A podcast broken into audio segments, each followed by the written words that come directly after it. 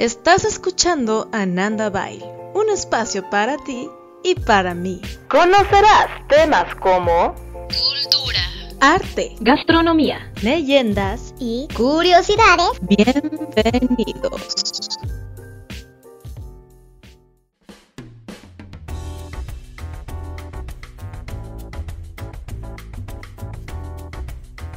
Hola, hola, sean bienvenidos un nuevo episodio para ustedes aquí en su podcast favorito en Nanda Bail, donde descubriremos juntos notas culturales, curiosidades y muchísimo más lo que ustedes nos quieran compartir. Ya saben, nos pueden escribir en nuestras redes sociales, en Facebook como Nanda Bail, Instagram y Twitter como arroba nanda-bail.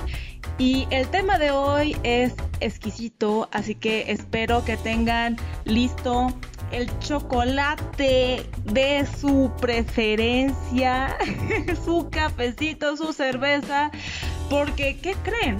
Mientras que los egipcios preparaban y descubrían el vino, nosotros los latinos descubríamos la cerveza y algo que utilizábamos los latinos, los indígenas latinos para preparar cerveza eran vainas de cacao. Hacia el año de 1100 a.C. era el proceso que utilizaban los indígenas latinos para fermentar dichas vainas y luego eh, utilizaban la pulpa en la producción de la cerveza. 300 años más tarde, la gente comenzó a utilizar las semillas fermentadas de desecho para preparar una bebida no alcohólica que a pesar de su amargo sabor era muy apreciada. Esta bebida se servía en jarrones especiales que espumaban la bebida en, en tazas y se ofrecía para celebrar matrimonios o nacimientos. Los aztecas llamaban cacahuatl, así le llamaban el agua con cacao. Y los aztecas le daban tanto valor al grano del cacao que lo empleaban como una moneda. Y en la llegada de Hernán Cortés en la ciudad de Tenochtitlan, se celebró un gran banquete en el que además de, de exquisitas alimentos que le estaban ofreciendo a Hernán Cortés, también se notaba cómo corrían de un lado a otro con unos jarrones con los que les comentaba que se ponía la bebida espumosos en este que era para, para el emperador y los servían en copas de oro fino. Bueno, cuenta la leyenda que la divinidad azteca Quetzalcoatl obsequió a los hombres el grano del maíz y les encomendó su cultivo. Sin embargo, cuando Quetzalcoatl mostró a los hombres el árbol del cacao, los dioses ofendieron y le expulsaron del paraíso. Para las civilizaciones mesoamericanas, el maíz era un alimento a la medida del hombre, mientras que el cacao estaba vinculado a la, divinidad. El cacao se empieza a expandir comercialmente en cargamentos desde el puerto de Veracruz hasta Sevilla en 1585. Esta expansión del cacao llega a Europa un poquito lenta y aparte elitista. O sea, no cualquiera podía disfrutar del delicioso sabor del cacao, del chocolate. Primero llega a Portugal, después se desplaza por Italia. Y bueno, donde España tenía posiciones e intereses a principios del siglo XVII. El chocolate francés alcanzó su apogeo tras el enlace de Luis XIV con María Teresa de Austria. Y al menos eh, hasta que el país empezó a plantar el cacao en sus colonias, se caracterizó por ser claro y ligero, a diferencia que los españoles que era más espeso y más oscuro, porque pues recuerden que ellos lo traían originario de los indígenas latinos. Eh, los ingleses lo traían directamente desde Jamaica. Y en el siglo XIX, la forma de despojar los granos del cacao eh, de la cáscara era tostarlos y molerlos. Eh, prácticamente de la misma manera en la que lo hacían los aztecas. Y fue cuando ya llega la revolución industrial que la prensa hidráulica de Conrad Johannes van Houten, que fue creada en 1828, inventa el cacao en polvo. Así que gracias Johansen por tu prensa hidráulica. y fue la familia británica, los Fry, que ellos eh, crean esa mezcla del cacao con azúcar y manteca de cacao derretida, donde logran encajarlo a la perfección en un molde y en 1786 es cuando se comercializan las primeras barras de chocolate. ¡Qué delicia! Lo que tenemos hoy en día, delicioso, exquisito. Y ellos lo nombraron chocolate de Liu a Manger. Y ellos lo pusieron en francés porque, honestamente, porque ellos querían que se escuchara mejor comercialmente. Y sí, la verdad es que sí, se escucha delicioso. y bueno, los famosísimos chocolates suizos llegan gracias a Nestlé. Henry Nestlé en 1875, quien fue el que le inventó agregar leche al chocolate. Y Rudolf Lind, que amo los chocolates Lind, logra, él logra una técnica eh, que la llama conchado. Y es una pasta súper especial, muy suavecita, con la que el repostero elaboró un chocolate cremoso que se derretía en la boca y le dominó extra fino. Ay, sí. Delicioso. Gracias, Rudolf Lind, por esa mezcla suavecita, extra fina. Gracias, porque es una delicia. Tus chocolates son deliciosos. Muchas gracias por ese invento. Y de ahí, pues se empiezan a descubrir nuevos nutrientes que tiene el cacao para nosotros. O sea, no solamente fue una bebida de, los dioses, sino que se empiezan a descubrir nutrientes para nosotros, donde nuestra invitada Ana Paula nos va a compartir bajo su experiencia y estudios en el cacao qué nutrientes se pueden obtener de ahí y claro, nos va a compartir algunas recetas antiguas que podemos tomar o comer o no sé, ¿verdad? A ver qué nos va a compartir en actualidad. Y aquí está con nosotros Ana Paula. Ana Paula, muchas gracias por estar con nosotros. ¡Eh! Voy a hablarles un poquito acerca de Ana Paula. Ana Paula es originaria de Guadalajara, Jalisco, y desde los 17 años mostró interés en, en la cocina, sobre todo en la repostería. Así que se integró a cursos y diplomados referentes a, ello y con ganas de hacer su propio negocio estudió administración de empresas en ITESO y aparte hizo una maestría de gestión y creación de negocios en Madrid donde después de, varios eh, trabajos junta dinero para crear su propio negocio llamado Ojos Dulces, una cafetería de postres. En el transcurso del tiempo empieza a tener una gran afición eh, referente a los chocolates y empieza a estudiar sobre el cacao y los procedimientos del chocolate. Con eso encontró muchísimos beneficios que el chocolate tiene y el cacao también. Eh, ha podido ayudar a mucha gente gracias a ello. Y muchísimas gracias, Ana Paula, por estar con nosotros. Ay, muchas gracias a ti, de verdad, este, y qué increíble, la verdad, que tengas este espacio para, pues, poder transmitir esta, este tipo de, notas y de información. Sí, no, pues muchísimas gracias por aceptar la invitación y de verdad, este, quien quiera, este espacio es suyo para que ustedes también se puedan expresar y nos, y nos puedan compartir pues sus conocimientos. Como Ana Paula, muchas gracias por, por venir y compartir tus conocimientos sobre el, el, chocolate que es tan sagrado para nosotros, para todos. La verdad sí, la verdad sí, el cacao es algo que yo tengo poco de eh, aprender y saber todo lo que nos beneficia y lo que nos ayuda a nosotros. Hay veces que, pues, o sea, decimos, ay, como un vil chocolate, ¿no? Y sí, o sea, no te estoy hablando de un chocolate con leche, te estoy hablando de un chocolate amargo, 70% de preferencia. ya depende de cada quien qué tanto el, pues, le guste lo amargo. Claro, y estábamos hablando eh, al principio acerca de un poquito del chocolate, el origen del chocolate. y este y cómo de ahí pues poco a poco se fueron descubriendo pues los nutrientes. Platícanos tú un poquito más acerca de eso. Ay, claro que sí. Pues mira, eh, en España eh, los españoles pues más bien este, conocieron el cacao, ahora sí el, el, el árbol, el grano de cacao, este, porque los aztecas y los mayas lo tenían. Este, ellos eh, se deriva de la palabra chocolatl. Ah, ok. Ajá, y eso fue hace 1500 años antes de Cristo aproximadamente.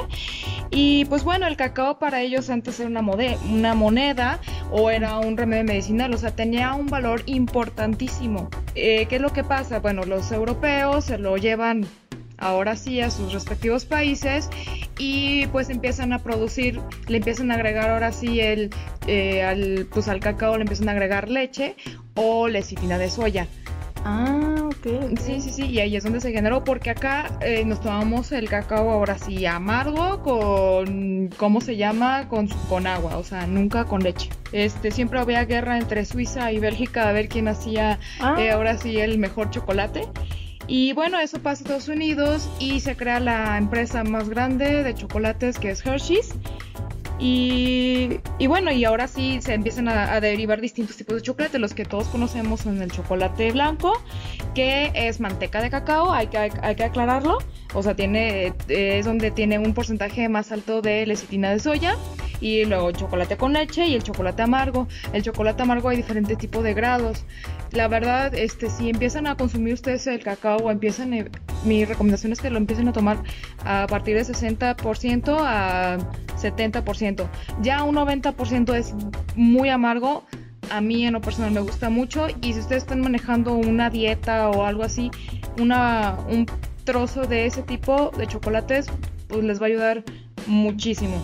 Y mira qué buena recomendación, porque ahorita, ¿no? Con lo de la cuarentena, que todos tienen Sí. miedo, ¿no? A, a- aunque sea un postrecito y pues qué buena recomendación para, para que vean que se puede, sí se puede, dar el gustito. La verdad sí, yo les recomiendo, se los recomiendo muchísimo porque, bueno, este, la verdad yo he estado a dieta ya durante bastante tiempo, ya llevo más de 20 kilos abajo. Wow, qué padre. Sí, este, la verdad, este, un snack eh, muy bueno, la verdad lo recomiendo que es el, es el chocolate amargo. Entonces, por- con esos porcentajes que, que les comento mis compa- compañeros. Bueno, Fer, este, me gustaría este, darles unas recetas. Ay, sí, por favor, me estabas comentando que nos ibas a compartir recetas ancestrales o algo así, ¿no? Así es, así es. Miren, les quiero compartir sobre todo cómo más o menos los mayas se lo tomaban. Este, para ellos lo utilizaban como una bebida energizante.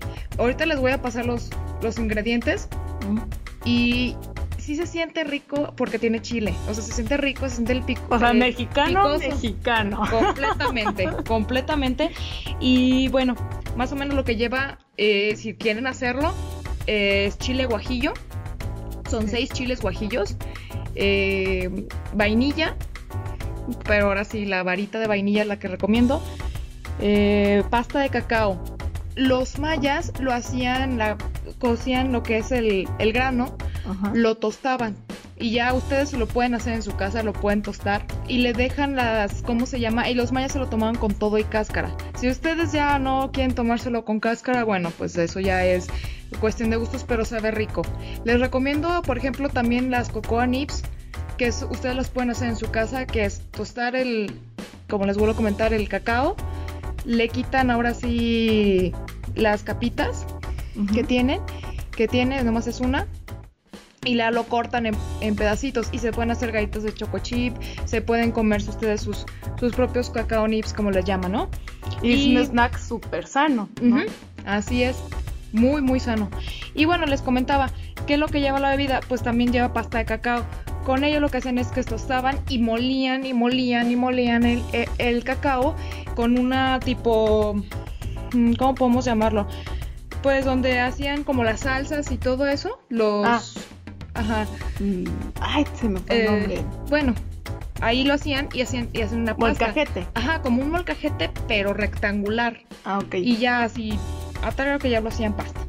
Afortunadamente ya en estos tiempos ya podemos comprar este, la pasta de cacao. Ahorita me estoy dando cuenta que pues pueden comprarlo tanto en una tienda de materias primas, pero por debido a la situación, mm, lo recomendable es que ahorita lo compren en línea. Y sí hay, hay bastantes tipos de marca, la marca que gust- gusten, ahora sí pueden utilizarlo y agua. Ahora la preparación. Pues vamos a hervir los chiles con el agua. Entonces se hierve hasta que encontramos una infusión. ¿Cómo podemos encontrar una infusión? Por medio del olor. O sea, ya vemos que está rico, como picosito. Y retiramos los chiles, lo colamos y volvemos a hervir y echamos lo que es la vainilla, eh, perdón, la vainilla, este, la pasta de cacao y miel de maguey. Uh, o sea, sí es verdadero mexicana esta, esa bebida súper mexicana. La verdad sí, y ustedes se van a dar cuenta eh, hasta que se forme en el agua una, una espuma. Y pues bueno, se forma ya una espuma y se lo pueden tomar frío o calientito. Yo me lo he tomado caliente, ahora sí, Fer, pero como cada quien quiera. ¿Y qué beneficios tiene esta bebida? Como pueden ejemplo? darse cuenta, es súper natural. Se la pueden tomar en la mañana. Yo de preferencia en la mañana por todo lo, por lo fuerte del chile y el chocolate que te da toda la energía del mundo cuando estás trabajando. Pero ahora sí, ahora sí, si te lo quieres tomar en la tarde, como un, pues no sé, como un tentempié, como tu cafecito, tu chocolate caliente, también te lo puedes tomar. Es un chocolate caliente muy, muy natural, como puedes ver. Sí, sí, sí. o sea, sí, sí. nada, no te engorda que la leche, que los que... Conservadores así ahora sí como lo comercial, ¿no? El chocolate abuelita, ¿no? Y, Ándale, y mejor que el chocolate sí, abuelita. total, Ahora sí, porque no tiene nada de leche, Ay, entonces perdón, nada de grasas. abuelita. Uy, delicioso. Delicioso. Encanta. Y bueno, eh, por último también quisiera dar, porque si no te gusta, si no quisieras que... eh, eh, ¿Qué puedes hacer con las cascaritas de, de cacao? Que ya están tostaditas. Bueno, mi recomendación es que en una tacita tú te pones eso, ponle arándanos, ponle jamaica deshidratada y ya te puedes tomar como una tisana de cacao. Y esa tisana de cacao es rica en antioxidantes.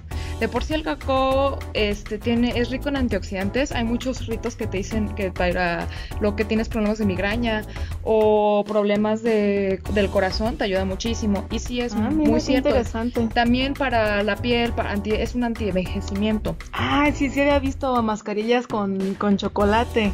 Sí, la verdad sí, entonces te puedes tomar tu tecito, es una infusión muy sana, es muy, muy noble y no es tan fuerte en nuestro paladar. Ah, mira, a pesar de que tiene ese amargor, ¿no? Ajá. Natural. Es un amargo natural, pero la verdad no lo puedes. O sea, si ya tú lo quieres endulzar, mi recomendación es con stevia o con algún tipo de, de miel. Ya puede ser miel de agave, miel de maguey, de. Ahora sí, muy rico. ¿Y qué, qué nos puedes decir como conclusión ya para concluir el tema sobre el, el chocolate o... Bueno, la verdad yo sí los invito a que se pongan a, a- a investigar un poquito más del cacao. Es algo que tenemos. Sobre todo ahorita está en Chiapas. eh, Es ese tipo de árboles. Ah, ok. Y ahí es donde hacen unas pastas de cacao deliciosas, deliciosas. Pero bueno, ahora sí, este, no, no se acostumbra mucho a, a comercializarse eso, este, tristemente, pero creo que hay muchísimos eh, cosas tan pues nutrientes que podemos encontrar y que están en nuestro país y que no debemos de, desperdiciar para nada. La verdad los invito a que se prueben un día los cacao nips. Ah, sí es muy muy amargo. Este, pero la verdad sabe rico. Si quieren hacer algún día algún tipo de galleta más natural, podemos decirlo sin el chocolate eh, no Comercial. con leche, ajá, comercial. A ustedes, tenlo. Y la verdad, la bolsita de, de cacao no, no es cara. O sea, unos 30 gramos te cuestan 30 pesos. O sea, no es este muy cara. Y también los cacaos se pueden encontrar en tiendas, ya sean también de mat- que vendan materias primas o en los mercados. O también, bueno, yo lo he visto en algunos supermes- eh, supermercados de premium, pues. Ah, ok, súper bien. Pues muchas gracias, Ana Paula, por estar con nosotros. La pueden seguir en sus redes sociales. Ana Paula, nos comparten sus redes, por favor. Ah, claro que sí. eh, Me puedes encontrar en Instagram como. Me puedes encontrar- en Instagram como Anapau Bye. Arroba Ana Pau Bye, ¿verdad? En Instagram. Pues Así es. muchísimas gracias, Ana Paula, por estar con nosotros. Y tú también. Muchas gracias por escucharnos. Muchas gracias por, por elegir este podcast.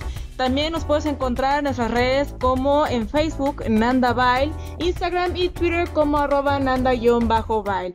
Muchas gracias, nos vemos. Adiós. Adiós.